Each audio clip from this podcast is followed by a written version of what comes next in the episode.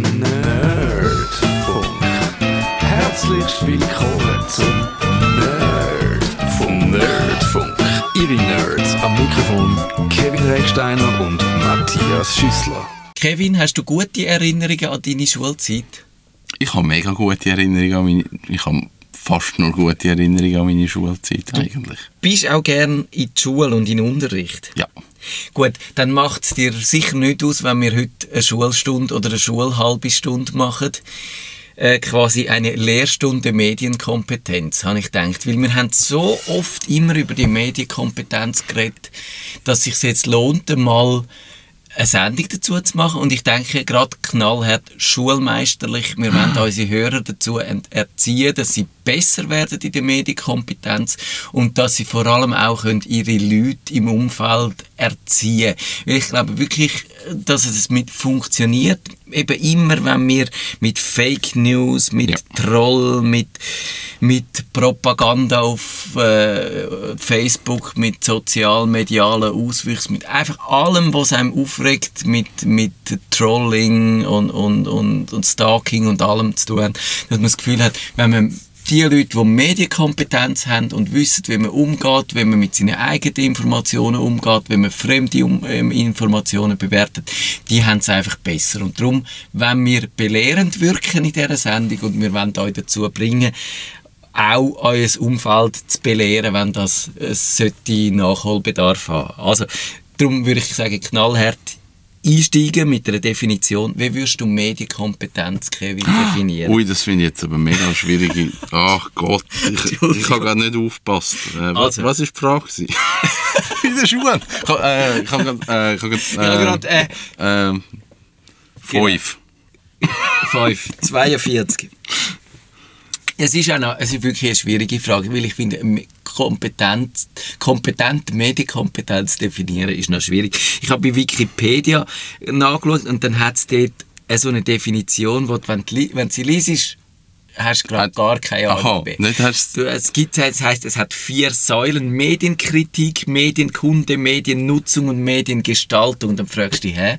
Also gut, es wird dann schon ein bisschen klar. Also Medienkritik ist, dass man auch versteht, wie die, also das ist die Medien. Ich finde, müssen wir ja mit der Medienkunde anfangen, dass ja. man versteht, wie die Medien funktionieren, ja. was die für Interessen haben, wie sich das Medium an, also was weiß ich was, ein Infowars im Internet oder ein Kopfverlag oder ein KenFM oder wie der heißt, ja. vielleicht unterscheidet von einer NZZ oder von einer WOTS oder von einem Blog oder von einem Twitter-Account und so, dass man die Ich glaube, das ist äh, bei den Zeitungen hat man das etwa mal noch so, was ist die Ausrichtung? Ja. Genau, es geht eigentlich mehr so was, was ist das große Ziel von dem Medium eigentlich? Ja, und was für Leute machen das? Genau. Was haben die vielleicht für Eigeninteressen, ja. für Motivationen, die sie dir nicht sagen? Was sind ihre Mittel, die sie einsetzen? Einfach so die, die ganzen Instrumentarien, die, mhm. dazu beitragen, wie Medien aussehen wie sie aussehen und wie sie, unter was für wirtschaftliche Zwänge sie operieren und so. Und dann Medienkritik eben, dass man auch das einordnen und sagen, wo machen Medien Fehler, ja. wo machen sie äh, ihren Job nicht so gut, ja. wie sie sollten. Aber auch, wie kann man ein Medium, das nicht perfekt ist, trotzdem sinnvoll einsetzen das, das halte ich für sehr wichtig, dass du nicht einfach sagst, wenn du einmal einen schlechten Artikel auf dem ja. Tagi gelesen hast, glaubst du jetzt nie mehr. Äh, das wäre auch verkehrt. Aber, aber da wirklich eben, und, und dann YouTube wird es gerade nochmal verreckter, weil da gibt es Leute, die super Arbeit machen und dann gibt es Leute, die nur Propaganda im Sinn haben. Also dann bei, bei so Plattformen wird es natürlich nochmal schwieriger, mhm. weil dann musst du die einzelnen ja. Absender anfangen. Also ihr seht, wir sind schon mit drin. Mediennutzung, so seine eigenen Gewohnheiten hinterfragen, äh, ja, wie informiert man sich, wie, wie könnte man das besser machen, wo kann man eine Quelle nutzen, die man vielleicht nicht genutzt hat, wie kann man den Überblick wahren, wie kann man eine Quelle mit der anderen austarieren, alles so Sachen. Ja. Und dann noch die Mediengestaltung, dass wenn man selber publiziert im Netz, dass man auch etwas dabei lehrt. Mhm. Das, das ist so ein bisschen...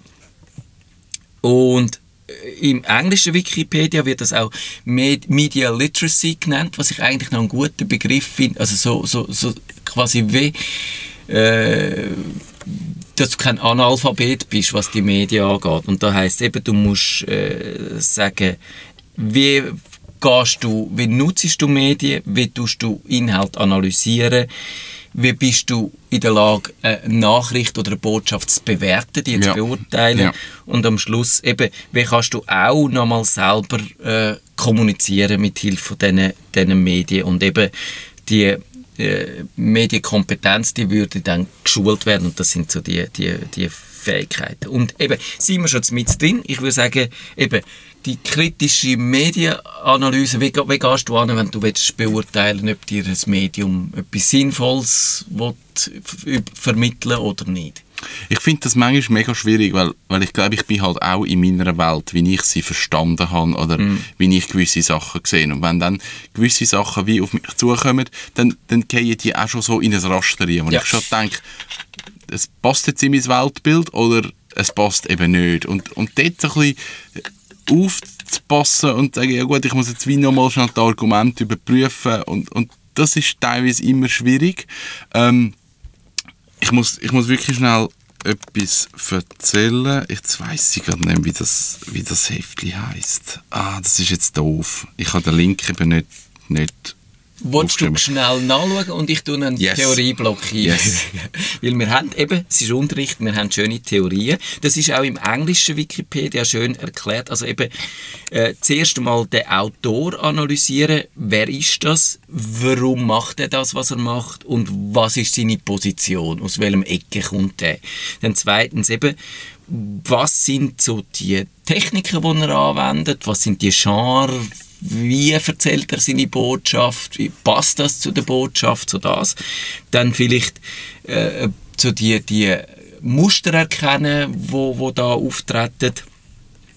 Und dann vor allem eben auch Sachen, wo, wo eben eine, eine wahrheitsgemäße, getreue äh, Übermittlung von Informationen verhindert oder beeinträchtigt. Das sind so Sachen wie Propaganda, Leute, die wirklich ein, äh, äh, ein Ziel haben, die dich in eine Richtung lenken, die Zensur betreiben, die eben einen klaren Bias haben, also in eine Richtung lehnen und, und das ich würde sagen, dass du irgendeine Position hast, ist normal. Also, dass du vielleicht eher ein Linken oder ein Rechter bist, das ist auch okay.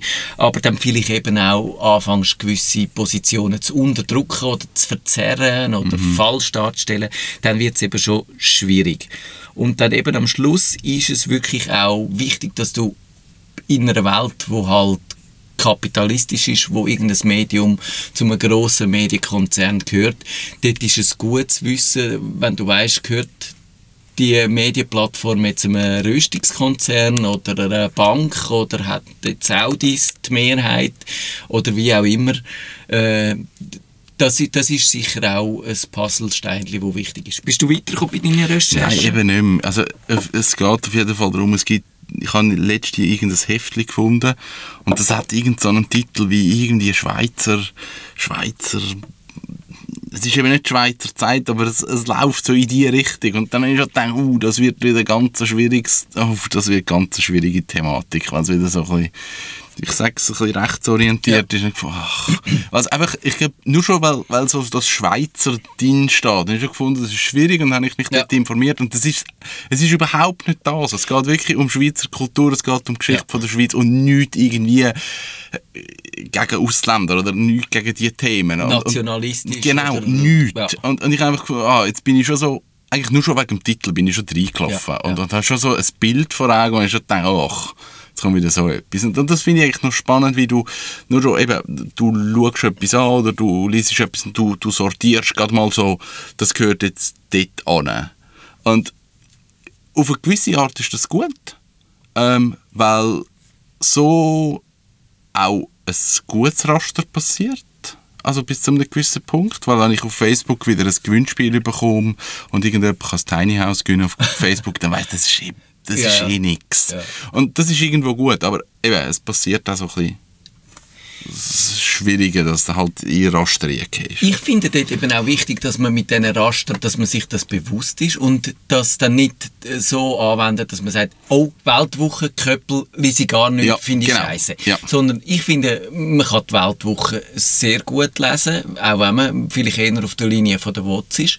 Aber es hat auch tatsächlich in der Weltwoche immer so und so viele gute Autoren und Artikel, wo man durchaus kann mit Gewinn lesen kann. Und dann muss man aber sagen, eben, man muss die Mechanismen verstehen und sagen, das ist jetzt die Zeit, die am Köppel gehört und halt dann auf eine gewisse Linie getrimmt ist.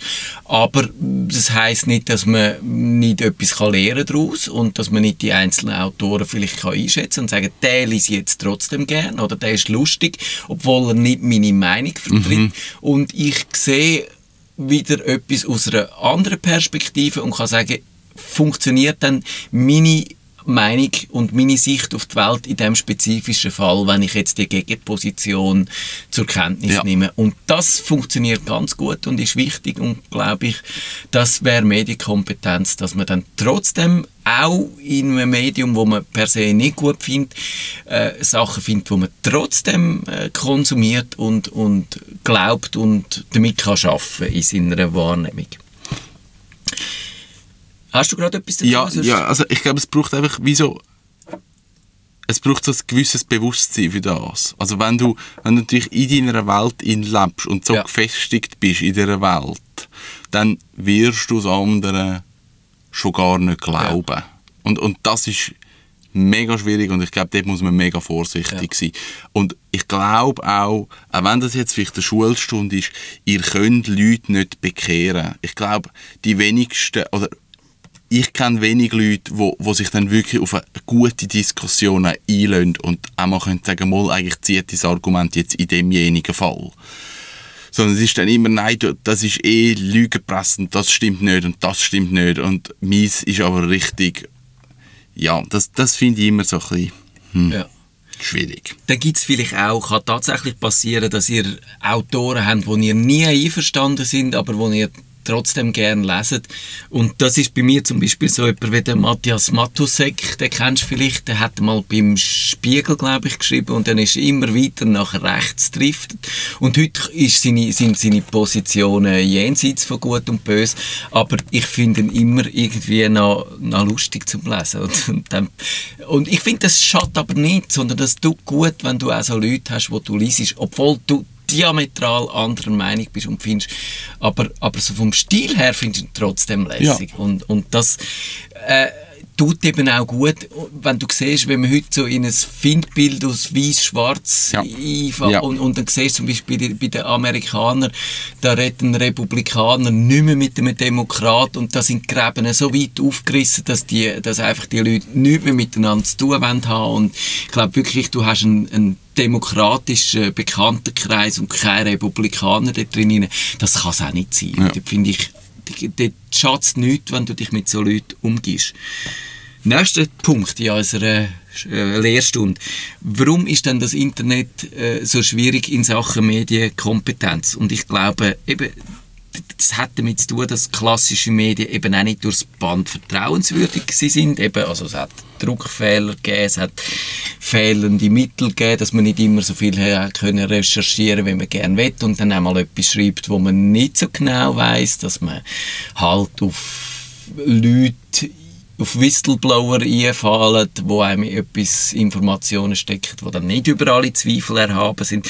Wirtschaftliche, politische Einflussnahme, menschliches ja. Versagen, viel alles. Da gibt es ja. ja all die ganz viele Sachen. Aber klassische Medien haben trotz all diesen Schwächen, glaube ich, bestimmte Arbeitsweisen, Kontrollmechanismen, die Glaubwürdigkeit im Schnitt erhöhen. Also Journalisten sind der Wahrheit verpflichtet. Mhm. Sie sollten, sie können es Parteibuch haben, sollten das dann aber nicht. Äh, ich finde, eigentlich finde ich, Journalisten sollten kein Parteibuch haben, aber darüber wird gestritten. Und sie sollten eigentlich nicht Partei ergreifen, außer in expliziten Meinungsstück, wo es um einen Kommentar, ja. um eine Analyse ja. geht. Und man wahrt eigentlich die Distanz und das kann man auch nachlesen. Also es gibt die Rechten und Pflichten von Journalisten vom Schweizer Presserat, wo eben auch so etwas drinsteht, wo ich wo ich Champar gut finde und wo ich finde, dass man sich als Journalist das immer mal wieder in Erinnerung rufen, dass die Verantwortlichkeit von dem Job Vorrang hat gegenüber von allem, nämlich auch gegenüber von dem Arbeitgeber zum Beispiel sehr wichtig, gegenüber von Behörden, von, von äh, Institutionen. Du bist deine Leser verpflichtet und du machst den Job auch wenn du dich in die Nestle setzt, wenn du äh, nicht beliebt dich machst bei deinem Arbeitgeber, das, das ist, ist das sind die Regeln und an das sollte man sich halten. Da ist man auch, steht man schlecht da, wenn man es nicht macht. Ja. Und eben, und, und das Arbeitsinstrument sollte man im Griff haben, all diese Sachen. Und natürlich machen das nicht alle Journalisten gut, aber es ist gut zu wissen, dass man eigentlich sich auf das sollte können berufen und dass man die Journalisten auch eigentlich auf diesen Grundsätze kann behaften ja. Und sonst im Netz kann natürlich jeder machen, aus, aus anderen Gründen. Man kann aus Interessen und Motivationen handeln, die nicht erkennbar sind. Es gibt einen Kampf ums Geld, um die Aufmerksamkeit. Und ja, eben in vielen Fällen auch, dass man nicht für das Medienprodukt selber zahlt, sondern dadurch, dass man irgendjemandem etwas vermittelt, den Leser Aufmerksamkeit. Und ja, und das ist halt auch, dann macht es sehr schwierig, dass man als Leser kann seine Ansprüche an ein Medium durchsetzen Bei einer bezahlten Zeit kannst du wenigstens ja. sagen, ich kündige ja, mein Abo, genau. wenn ihr nicht das ja. macht, wenn ihr euch nicht anstrengt. Das kannst du bei irgendeinem Blog halt nicht. Dann sagt er, pff, ja, äh, gehst so. halt weg, ist mir völlig egal. Ja. Und ja, also eben die Annahme im Netz, dass, dass halt dort... Äh, ich würde sagen, im Netz hat es viele nette Leute. Es gibt viele, die wo, wo das machen aus Bereicherung, aus, aus, weil sie wollen das Netz bereichern, weil sie wollen in uneigennütziger Art und Weise etwas im verbreiten. Aber es gibt halt auch viele andere, wo, wo so eine Hidden Agenda haben, wenn man das so im verschwörungstechnischen Jargon würde nennen. Ich glaube, im, also das Internet ich glaube, eines der grössten Probleme, die im Internet passiert ist, ist das Ganze, dass man das Internet irgendwann hat müssen monetarisieren ja. Man hat irgendwann herausgefunden, irgendwie, auf irgendeine Art, müssen wir Geld verdienen. Wie verdienen wir Geld? Mit Werbung. Das haben wir schon ein paar Mal besprochen, ja. aber das sehe ich schon als Hauptproblem. Also mit Werbung verdienst du Geld, mit Leuten auf deine Seite kommen. Also publizierst du Inhalte, wo die Leute anlocken. Und es werden Inhalte wie «Schau dir, was dann passiert ist». Mhm.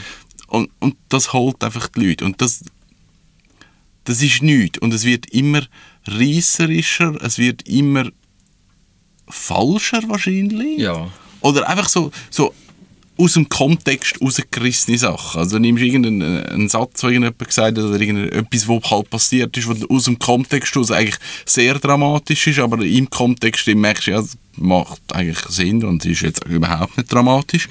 Und, und das finde ich halt so ein bisschen, das ist ein Problem. Ja. Und, und dann eben, dann dort irgendwie noch deine Meinung dann zu bilden, gerade bei so falschen äh, News, ist teilweise schon noch schwierig, weil es passt dann halt gerade in dein, in dein Weltbild ja. Du bist irgendwie auf, auf Social Media und es ist einfach es ist ein Klick zum mhm. schnell teilen mhm. und es passiert dann halt schon schnell. Ja. Und, und ja. Genau. und eben das Problem ist, dass immer bei der Medienkritik, dass viele Medien heute das auch machen, dass auch Journalisten zum Teil dann auch müssen bei dem Spiel mitspielen. Und früher ist es schon, glaube ich, noch besser so gewesen, dass man die sogenannte Firewall zwischen der Inserateabteilung und der Redaktionen aufrechterhalten haben. Also ein Journalist hat sich nicht müssen darum kümmern, wie sein Medium Geld verdient, mit welchen Inserenten und das wird zunehmend verwässert ja. und bei vielen Blogs, wo du selber als Blogger auch quasi der Finanzchef bist von deinem Blog, ist es natürlich nicht mehr auseinander zu dividieren und da hast du dann halt mal so einen bezahlten Post drauf oder so. Oder? Ja. Und das ist, ja, und der Kampf um die Aufmerksamkeit im Internet ist immer härter geworden. Schlechte Nachrichten das hat es auch eine Studie dazu gegeben, werden häufig besser verbreitet als gute. Lüge wird belohnt, ist das ja. auch mal so ein bisschen, äh, äh, ja, plakativ genannt worden. Äh, und es gibt halt die Leute, die Spass haben, die Leute in Tiere zu führen. Es gibt Leute, die auf Fehlinformationen nie gehen, wo, wo sich von, wo Sachen aus dem Kontext reissen und so. Also es wird wirklich einfach schwieriger. Ja, und ich glaube, es entsteht an vielen Orten äh, so eine Gruppendynamik. Ja. Also, ich glaube, ich sage jetzt viel, viel Verschwörungstheorien, Flat Earth, Ja. basiert auf Gruppendynamik. Ja, ja.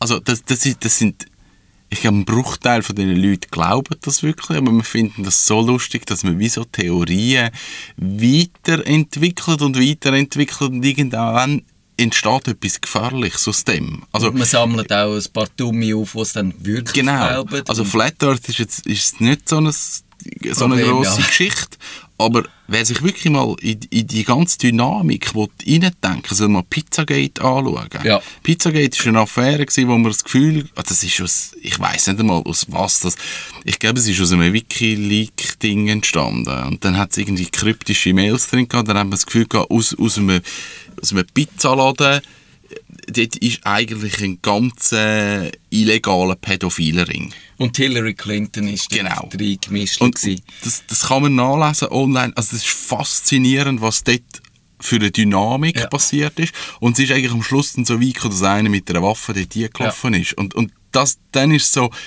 hey, sorry, dann ist es nicht mehr lustig. Ja. Und irgendwann ist die Dynamik nicht mehr lustig, weil es hat gleich Leute, die das glauben. Ja. Und dort muss man ein bisschen vorsichtig sein.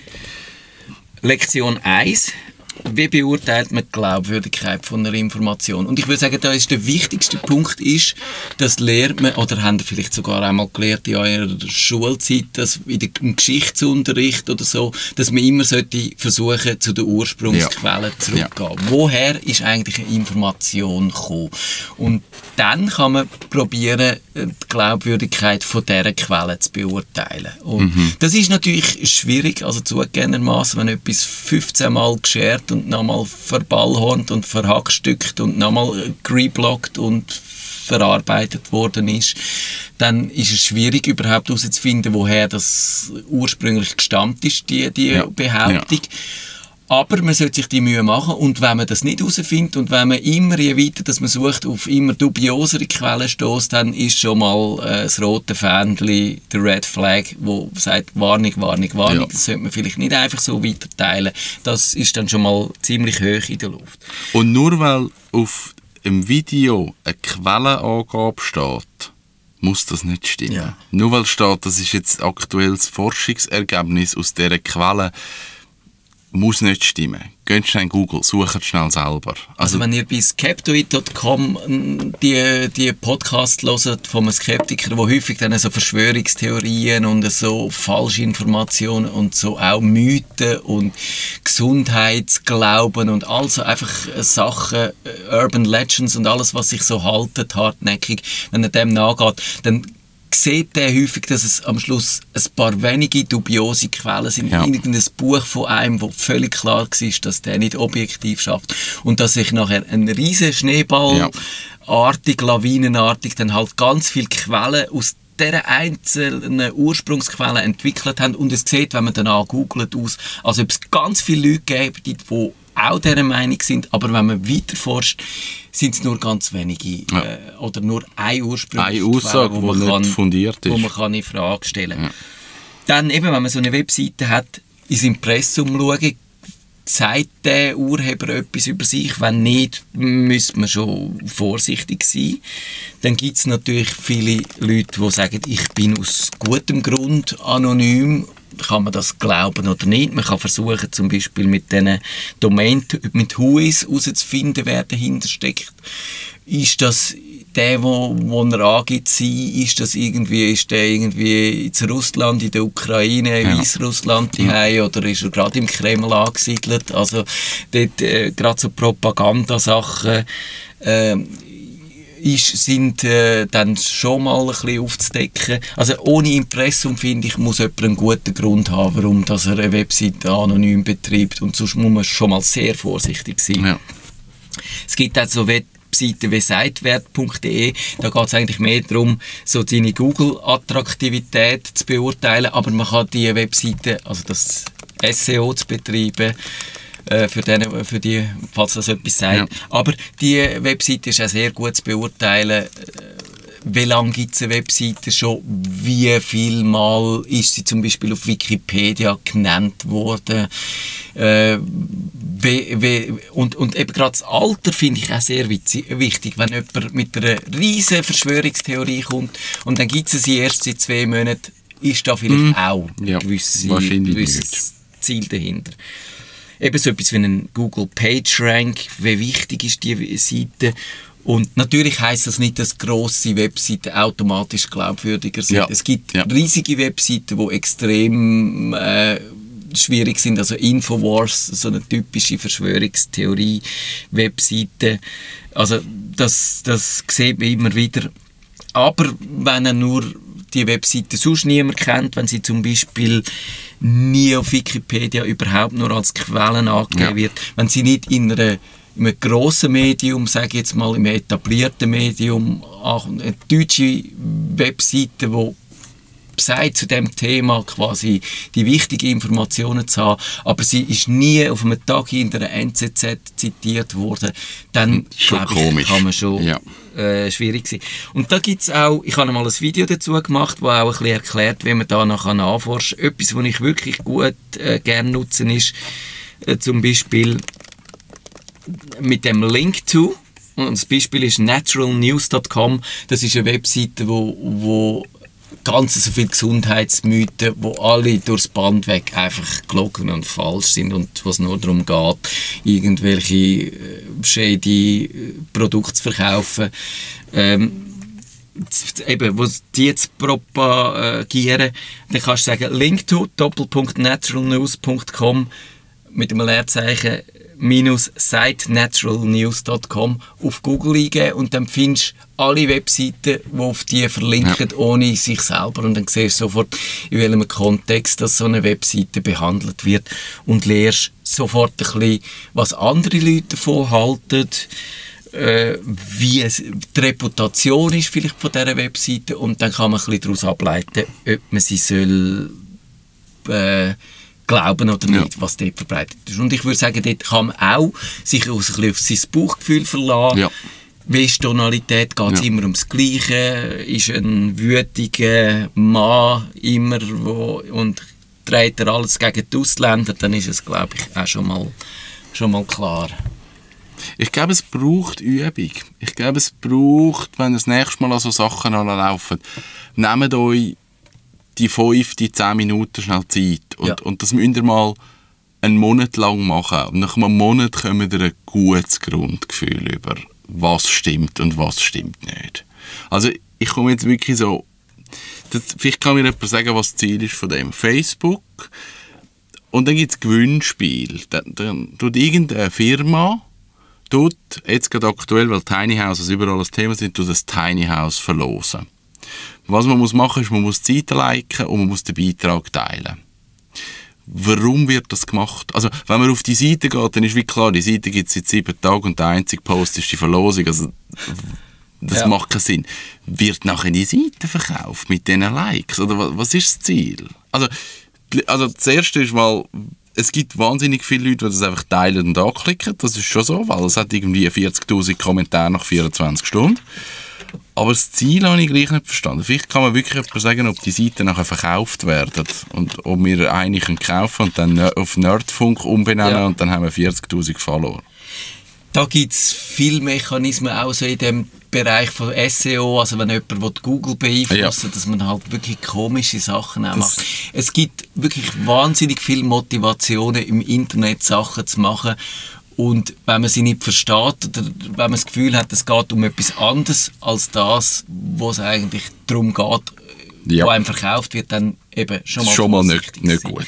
Und ja, es heißt nicht, dass man muss schreiend davor rennen, aber es heißt, dass man muss vorsichtig und zurückhaltend ja. sein. Und ich glaube, das ist wirklich ganz wichtig, was du gesagt hast. Man muss das üben, man muss ja. es tagtäglich ja. praktizieren, man muss sich schulen, man muss sich selber wieder hinterfragen. Manchmal gute Momente sind die, wo man das Gefühl hat, jetzt bin ich doch wieder, jetzt bin ich so vorsichtig gewesen und doch wieder auf etwas eingehauen und habe etwas teilt, wo ich eigentlich gescheiter nicht hätte sollen teilen Und dann, dann trainiert man das. Ja, also ich glaube immer, wenn er an, einen, an etwas anlaufen und denkt, hoho, da, jetzt, das stimmt, ja. oder das ist so, Vorsicht. Genau. Dann ist es meistens eben nicht so. Und ihr, ihr habt gemerkt, ich habe gesagt, das ist die Lektion 1 gewesen. Wir haben noch mehr Lektionen, aber die Lehrstunde ist auch so ein bisschen als, als äh, Fortsetzungsroman gedacht. Also es heißt, wir kommen dann wieder mal auf das Thema zurück und dann wird es darum gehen, wie man Fake News erkennt und wie man damit umgeht und wie man mit seinen Kollegen umgeht, die Fake News verbreiten. Oh. Das dann demnächst. Bis dann, tschüss zusammen. Macht's gut. Das ist der Nerdfunk. Auf Wiederhören sagt der Nerdfunk. Nerdfunk. Ihre Nerds am Mikrofon Kevin Recksteiner und Matthias Schüssler.